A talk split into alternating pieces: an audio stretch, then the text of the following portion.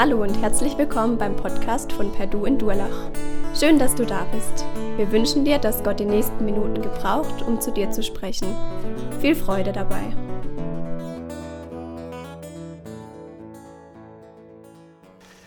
Wir haben heute den Text aus dem ersten Korintherbrief,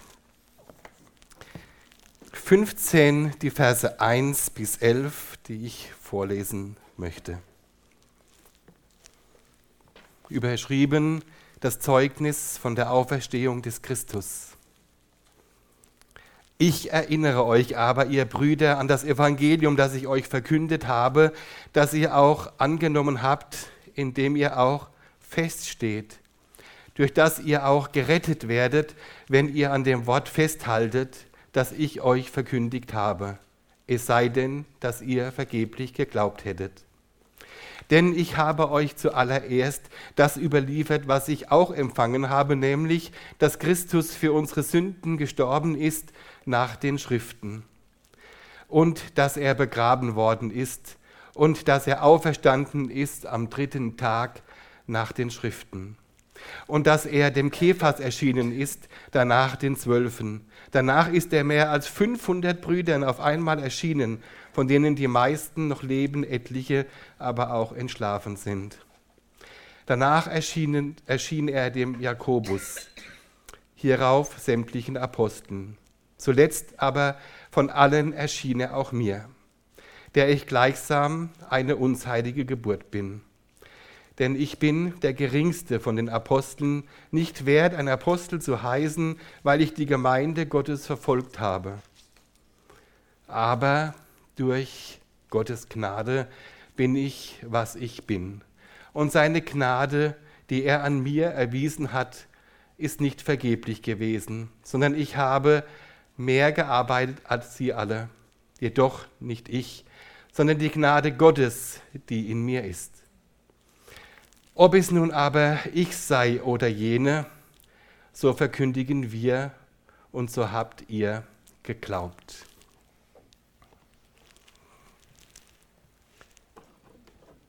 Wir haben heute das Thema Jesus lebt. Und ich habe mir da ein paar Punkte überlegt.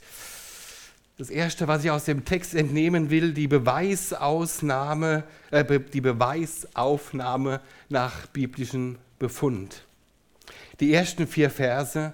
Ich erinnere euch aber, ihr Brüder, an das Evangelium, das ich euch verkündigt habe, das ihr auch angenommen habt, indem ihr auch feststeht, durch das ihr auch gerettet werdet, wenn ihr an dem Wort festhält, das ich euch verkündigt habe. Es sei denn, dass ihr es vergeblich geglaubt hättet, denn ich habe euch zuallererst das überliefert, was ich auch empfangen habe, nämlich, dass Christus für unsere Sünden gestorben ist nach den Schriften und dass er begraben worden ist und dass er auferstanden ist am dritten Tag nach den Schriften. Was sagt hier Paulus? Paulus was wurde hier überliefert? Im Alten Testament gibt es über 300 Hinweise, ganz konkret, die auf Jesus bestimmt sind. Auf Jesu Kommen hinweisen, auf Jesu Sterben hinweisen, auf sein Königreich, auf seinen Sieg, auf seine Auferstehung. Und die ersten Hinweise finden wir schon in Mose. Zum Beispiel heißt es dort in 4. Mose 24, ich sehe ihn, aber nicht jetzt, ich schaue ihn, aber nicht von Namen. Es wird ein Stern aus Jakob aufgehen und ein Zepter aus Israel aufkommen und wird zerschmettern die Schläfen der Moabiter und den Scheitel aller Söhne Seths. Oder aus Micha 5, Vers 1. Wir kennen die Verse oft schon. Und du, Bethlehem, Ephrata, die du klein bist unter den Städten in Juda, aus dir soll mir der kommen, der in Israel Herr sei, dessen Ausgang von Anfang und von Ewigkeit her gewesen ist. Und noch ein Vers aus Jesaja 9, Vers 9. Du Tochter Zion, freue dich sehr und du Tochter Jerusalem, jauchze, siehe, dein König kommt zu dir. Ein Gerechter und ein Helfer, arm und reitet auf einem Esel, auf einen Füllen der Eseln. Wir kennen immer die Parallelen im Neuen Testament. Wir kennen die Geschichten um das Auftreten, das Kommen und das Auftreten Jesu. Aber genauso stehen auch viele Worte der Auferstehung oder seines Todes drin, in Sacharja 11 unter anderem. gefällt's euch, so gebt her meinen Lohn, wenn nicht, so lasst's bleiben. Und sie wogen mir den Lohn da 30 Silberlinge. Und in Jesaja 53 steht: Darum will ich ihm die vielen zur Beute machen und er soll die Starken zum Raube haben, dafür, dass er sein Leben in den Tod gegeben hat und den Übeltätern gleichgerechnet ist und er die Sünde der vielen getragen hat und für die Übeltäter gebeten. Und zur Auferstehung aus Psalm 16, denn du wirst nicht dem Tode überlassen und nicht zugeben, dass dein Heiliger die Grube sehe. Die Eckverse hier sind die Verse 3 und 4 eigentlich. Da heißt es, dass er für unsere Sünden gestorben ist, dass er begraben ist, dass er auferstanden ist. Und das nach der Schrift. Und das sind, vier, das sind drei wesentliche Aussagen unseres Glaubens. Gestorben für unsere Sünden, begraben und für das Totenreich der Hölle und der Himmelswelt. Auferstanden als Sieger über alle Mächte und Gewalten.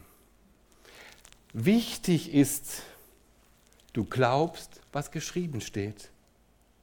Und das ist der Numerus Clausus, an dem die Juden, die religiöse, religiöse Hoheit damals der Juden, die hohen Priester und Schriftgelehrten gescheitert sind. Sie haben nämlich nicht geglaubt, dass dieser der Jesus, dieser der verheißene Messias ist. Und ich denke oft, wenn ich heute so in unsere Welt hineinschaue, dann scheitern, scheitern oder sind wir in der Gefahr, stehen wir in der Gefahr, auch daran zu scheitern. Nämlich an diesen drei Punkten festzuhalten und daran zu glauben.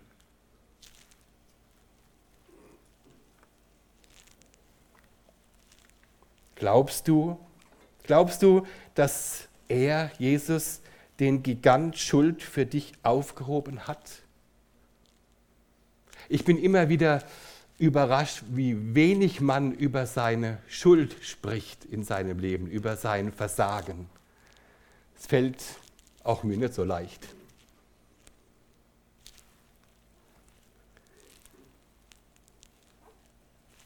Und ist aber so elementar wichtig, in unserem Glauben oder in dem Glauben an unseren Herrn, dass wir uns unserer Sünde bewusst werden, dass wir sie bekennen, dass wir erfahren, er ist treu und gerecht und er vergibt, dass wir das erfahren, was es bedeutet, Vergebung zu haben durch ihn, durch sein Tod. Er ist gestorben für unsere Sünden. Das ist eigentlich das Aller, Allerwichtigste.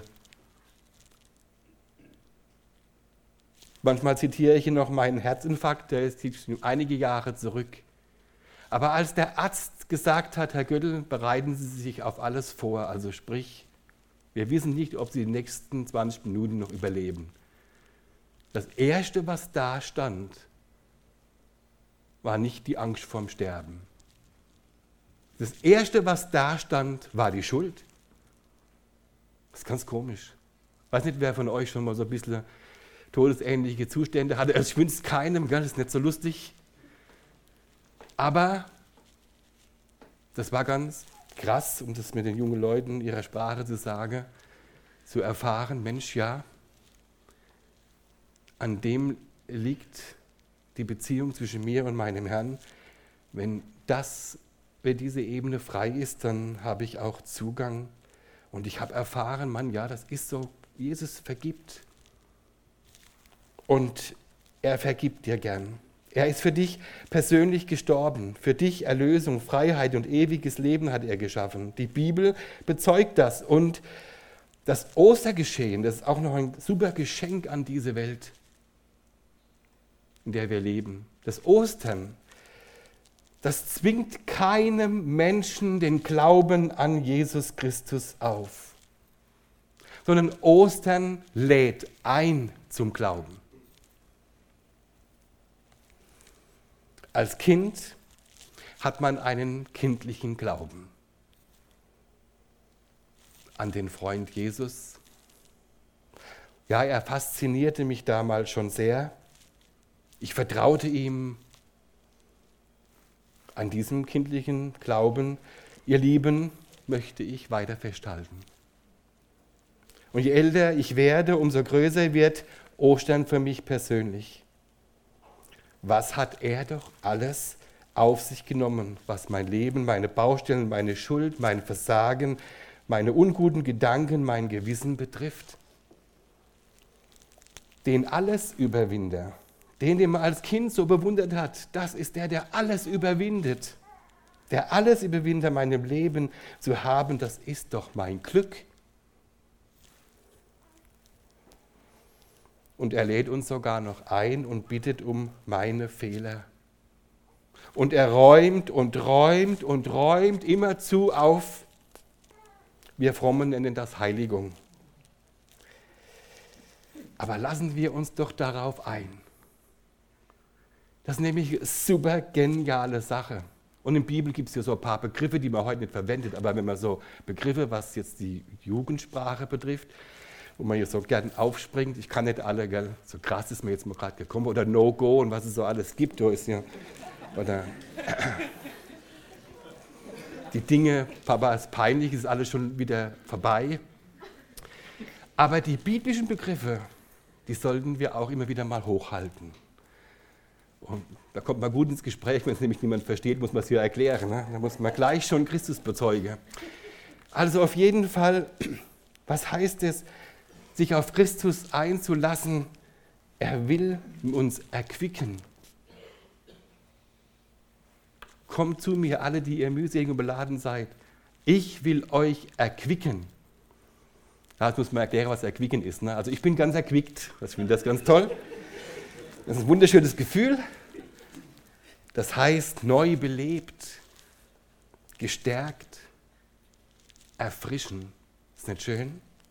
Neu belebt, stärken, erfrischen. Also geht heute wieder heim, wenn ihr mit eurer Familie zusammen seid und trinkt euren Kaffee in Kuchen und dann sagt man irgendwann, ich bin erquickt. Und dann erklärt er ihnen, was das bedeutet. Das zweite an Schwerpunkt habe ich, Jesus lebt, beweist durch viele Zeitzeugen.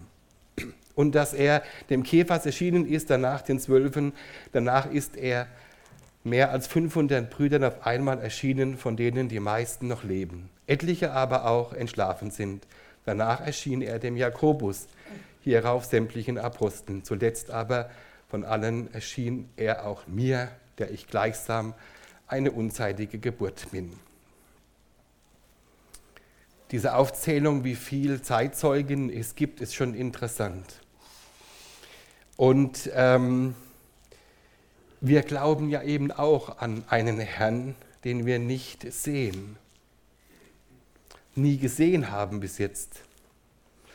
Und man, für manche ist es auch einfach ein Indiz dafür, dass es ausreichende Zeitzeugen seiner Auferstehung gab. Und ich glaube, Paulus hat diese Aussage auch gewählt, zur Ermutigung für die, die ihn noch nicht real gesehen oder ja, gesehen haben. Erleben ist nochmal was anderes. Was mir hier in diesen wenigen Versen aber auffällt, ist die Erwähnung in Vers 5, 7, den Jakobus. Nämlich der Jakobus hier, hier ist der Bruder von Jesus gemeint, der leibliche Bruder. Und man muss wissen, dass die Geschwister von Jesus, also mindestens gibt es einige Hinweise in der Schrift, nicht alle einfach an Jesus geglaubt haben, die mit ihm aufgewachsen sind. Der Jakobus ist erst nach der Auferstehung gläubig geworden. Und ich habe mich so ein bisschen wiedergefunden, der Jesus, der war so ein Sonderling in der Familie. Ne? Also ein Sünder war er ja nicht. Wir wissen, er war sündlos. Aber ah, das wird schon was los gewesen sein bei den Jungs. Ne? Hey, der stellt ja gar nichts, oh, der macht keinen Scheiß, der macht keinen Fehler, das kann man ja fast nicht ertragen, ja? Ist einfach nur gut. macht alles richtig, einfach nur lieb. Eltern sind noch gläubig, gehen in die Stunde und er geht immer mit. Alles super. Und ich habe mich deshalb ein bisschen wiedergefunden, ähm, weil es immer Situationen gibt, bei uns in, unseren, in unserer Gemeinde auch, dass man allein als Gläubiger in der Familie steht oder nur wenige da sind. Ich bin auch der Einzige in der Familie außer meiner Mutter, der mit Jesus geht. Und fühlt man sich immer ganz toll. Und dass dieser Jakobus erwähnt ist als Zeuge, bringt noch vieles mehr zutage. Nämlich, darin sehen wir auch, dass Jesus uns wirklich in allem gleich geworden ist. Es gibt nichts, was er nicht erlebt hätte, was du mitmachst, durchmachst, aushaltst, erlebst. Nichts, nichts. Außer dass er die Sünde nicht vollbringt. Nichts ist ihm unbekannt. Und er kennt es sehr gut, nicht anerkannt zu sein. er kam in sein Eigentum, er kam zu seinem Volk und die Seinen nahmen ihn nicht an, so steht es geschrieben. Ich möchte hier trotzdem noch zwei Zitate von Geschichtsschreibern erwähnen. Ich weiß nicht, wie es euch so geht. Ich google mittlerweile ja auch durch die Gegend, macht hier fast jeder. Ne? Wenn man irgendwas wissen will, googelt man mal rum. Was sagt denn die Geschichte und die Geschichtsschreiber von Jesus Christus? Also, ihr könnt es eigentlich lassen, was ich, das Wichtigste sage ich euch jetzt. Aber ähm, es ist nicht so viel. Und trotzdem hat es mich so ein bisschen gepfupfert die Woche. Ich habe so ein bisschen rumgegoogelt. Da ah, muss doch noch ein bisschen mehr greifbar sein, noch ein bisschen mehr Stehe oder irgendwas. Als wenn ich dann besser glauben könnte, dass Jesus wirklich gibt. Oder dass, also man hat manchmal solche Anwandlungen, als ah, das wäre doch jetzt toll, wenn sie die Arche Noah auf dem Berg Ararat finden, wenn das samt Eis abgeschmolzen ist. Ne? Da wäre sie wahrscheinlich ein paar Holzstücke vielleicht finden, aber überzeugt mich das dann tatsächlich? Aber die Geschichtsschreiber haben doch sehr bemerkenswerte Notizen gemacht, und deshalb möchte ich es auch erwähnen. Einer, Maraba Serapion, also ich bin jetzt nicht so der Kenner dieser Namen, der hat so um Jahr 73 nach Christus, also etwa 30, 40 Jahre knapp nach seinem Tod und Auferstehen, an seinen Sohn einen Brief geschrieben. Welchen Vorteil hatten die Athener davon, dass sie Sokrates zum Tode verurteilten. Hunger und Seuchen kamen über sie als Strafe für ihr Verbrechen. Welchen Vorteil hatten die Männer, die von Samos davon, die von, welchen Vorteil hatten die Männer von Samos davon, dass sie Pythagoras verbrannten? In einem Augenblick wurde ihr Land von Sand zugedeckt. Was hatten die Juden davon, dass sie ihren weisen König umbrachten. Ganz kurze Zeit darauf wurde ihr Königtum abgeschafft. Gott rächte diese drei Weisen. Die Athener starben Hungers, die Bewohner von Samos wurden vom Meer überwältigt und die Juden aus ihrem Land vertrieben, nachdem es zerstört worden war. Danach lebten sie in vollständiger Zerstreuung bis zum heutigen Tag. Und ein Geschichtsschreiber drückt es aus. Hört sich ganz toll an.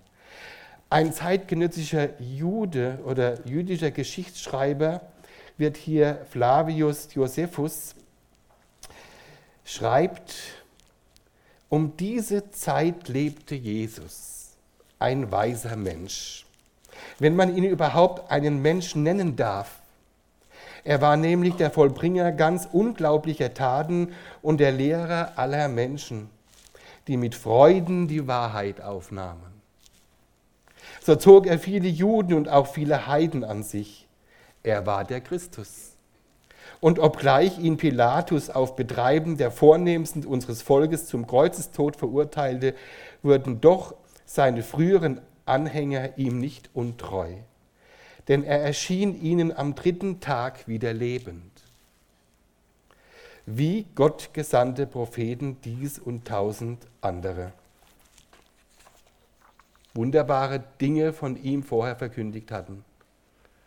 Und noch bis auf den heutigen Tag besteht das Volk der Christen, die sich nach ihm nennen, fort. Ausschlaggebend sind sicherlich nicht die Aussagen der Geschichtsschreiber, ähm, dass ich mir Jesus dadurch beweisen ließe.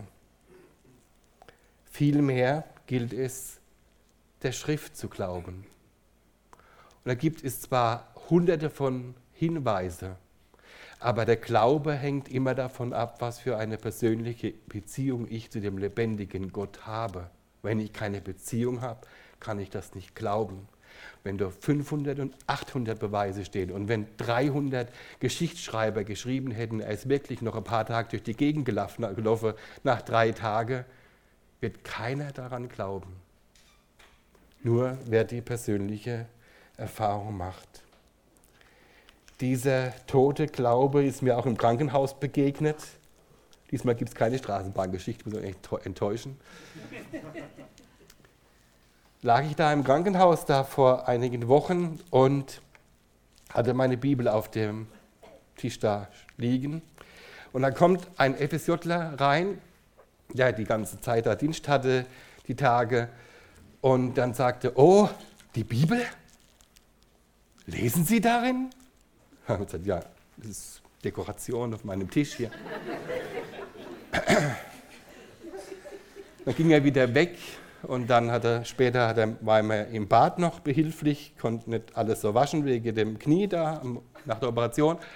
Und dann hat er gesagt, äh, ja, glauben Sie dann das, was da drin steht?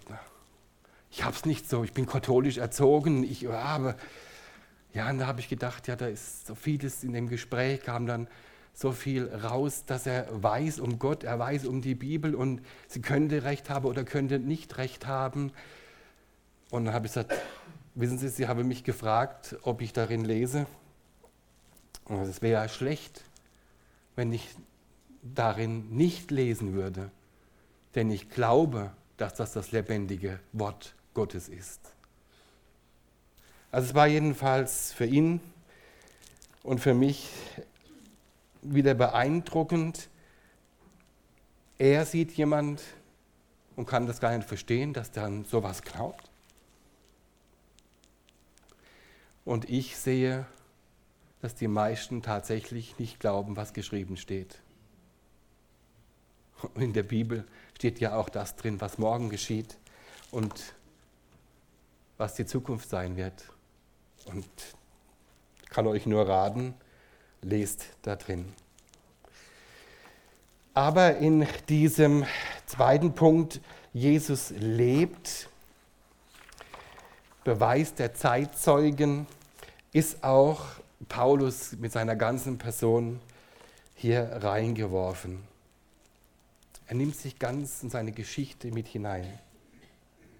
Er war ein Eiferer des Herrn als Saulus. So dachte er vor seiner Bekehrung. Da verfolgte er als Saulus die neue Religion der Christen.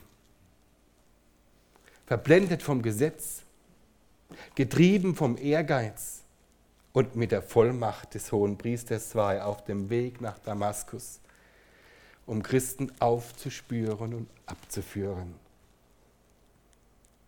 Da erscheint ihm Jesus die Geschichte, die ist immer, die, die trifft mich immer wieder aufs Neue. Und weil sie mich trifft, muss ich jetzt euch auch treffen. Apostelgeschichte 9.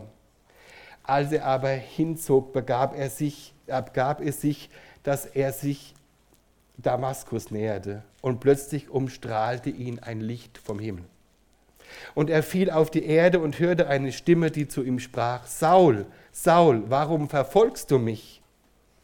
Er aber sagte, wer bist du, Herr? Der Herr aber sprach, ich bin Jesus, den du verfolgst.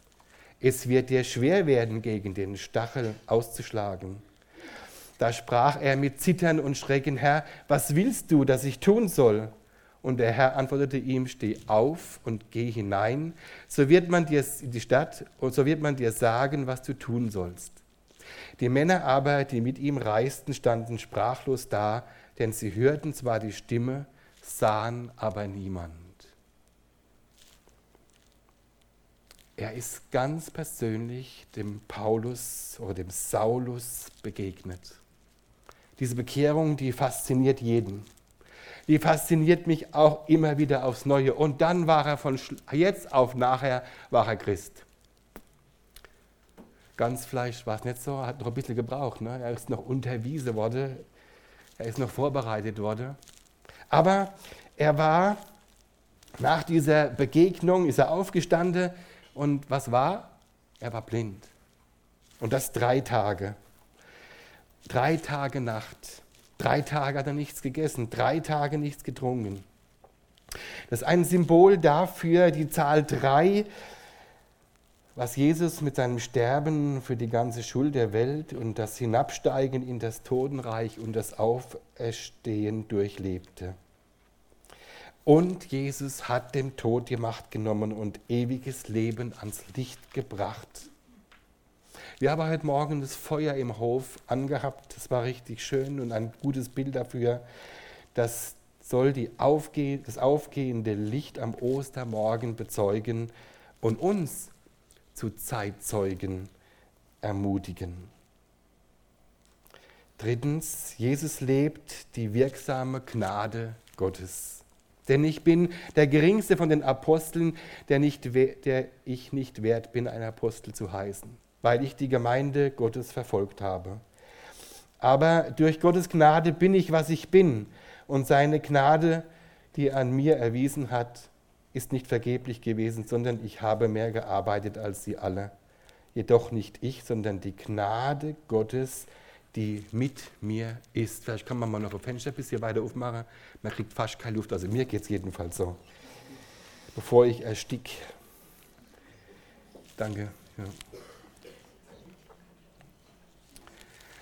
Die Biografie des Paulus ist nicht nur eine Faszination, sie zeigt in besonderer Weise auf, was Gnade ist. Aber durch, Gnade, durch Gottes Gnade bin ich, was ich bin, dieser Vers 11, der wichtigste Satz.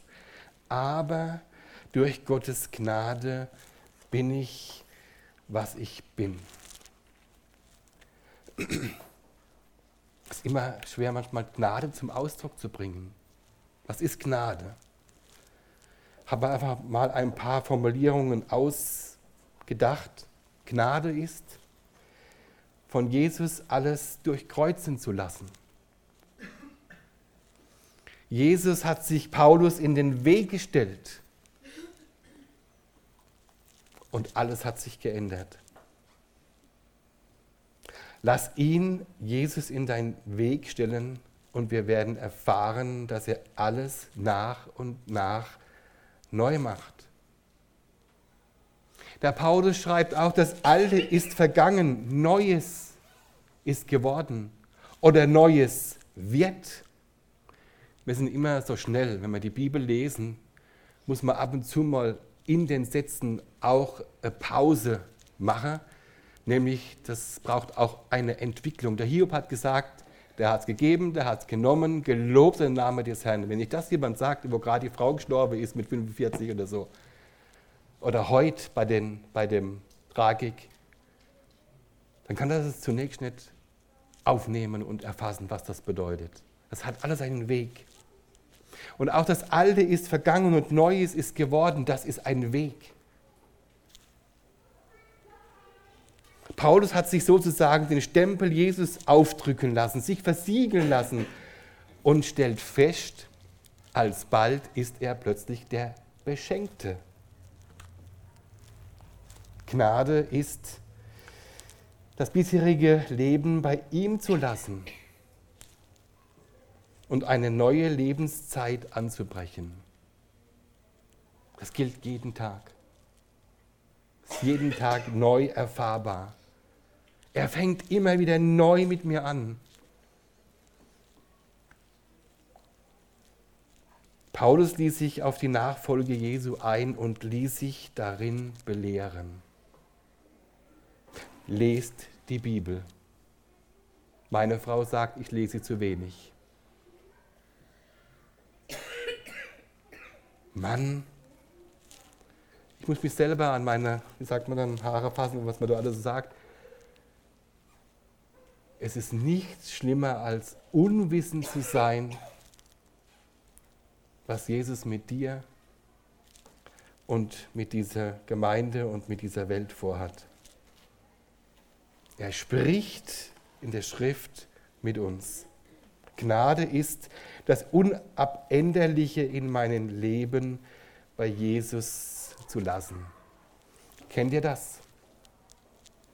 Dinge, die sich einfach nicht ändern lassen. Schwierigkeiten in der Gemeinde, die unüberwindbar sind. Persönliche Probleme, die einfach nicht änderbar sind. Anfechtungen, die einfach immer und immer und immer wieder kommen, Versuchungen, denen ich immer und immer wieder erliege. Kennt ihr das? Paulus kannte das auch. Er bat Gott, Jesus, inniglich darum, dass ihm der von irgendeinem Leiden und Anfechten oder Anfechtungen zu befreien. Und was antwortete ihm der Herr? Meisten bekannt, lass dir an meiner Gnade genügen. Das ist auch so ein Satz. Der braucht vorne Zeit und Hinterzeit. Lass dir an meiner Gnade genügen. Gnade ist das Unabänderliche in meinem Leben bei Jesus zu lassen.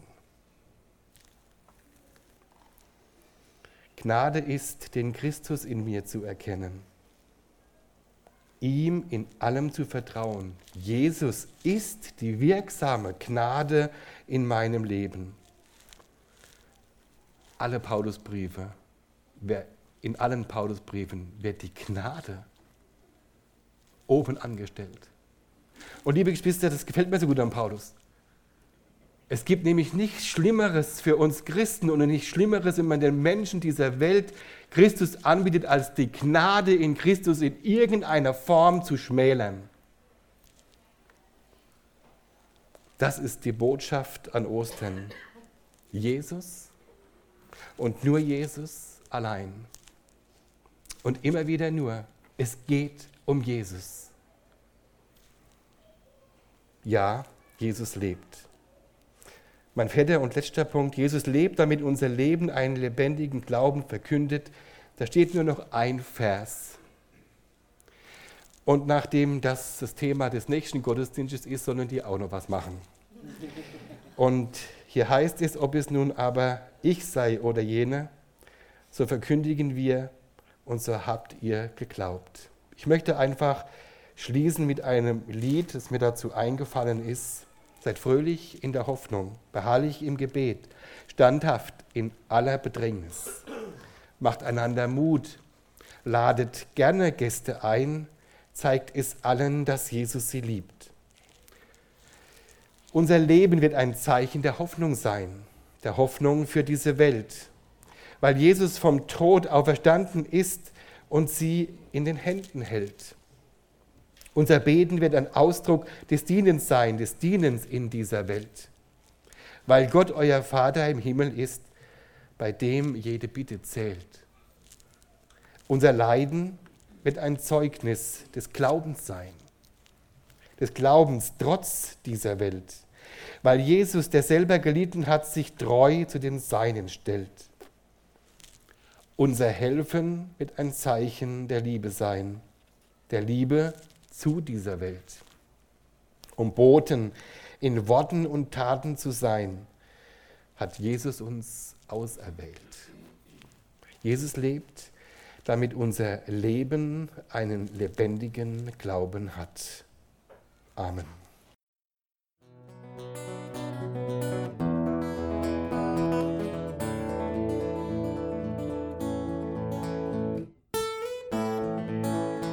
Wir hoffen, der Podcast hat dir weitergeholfen.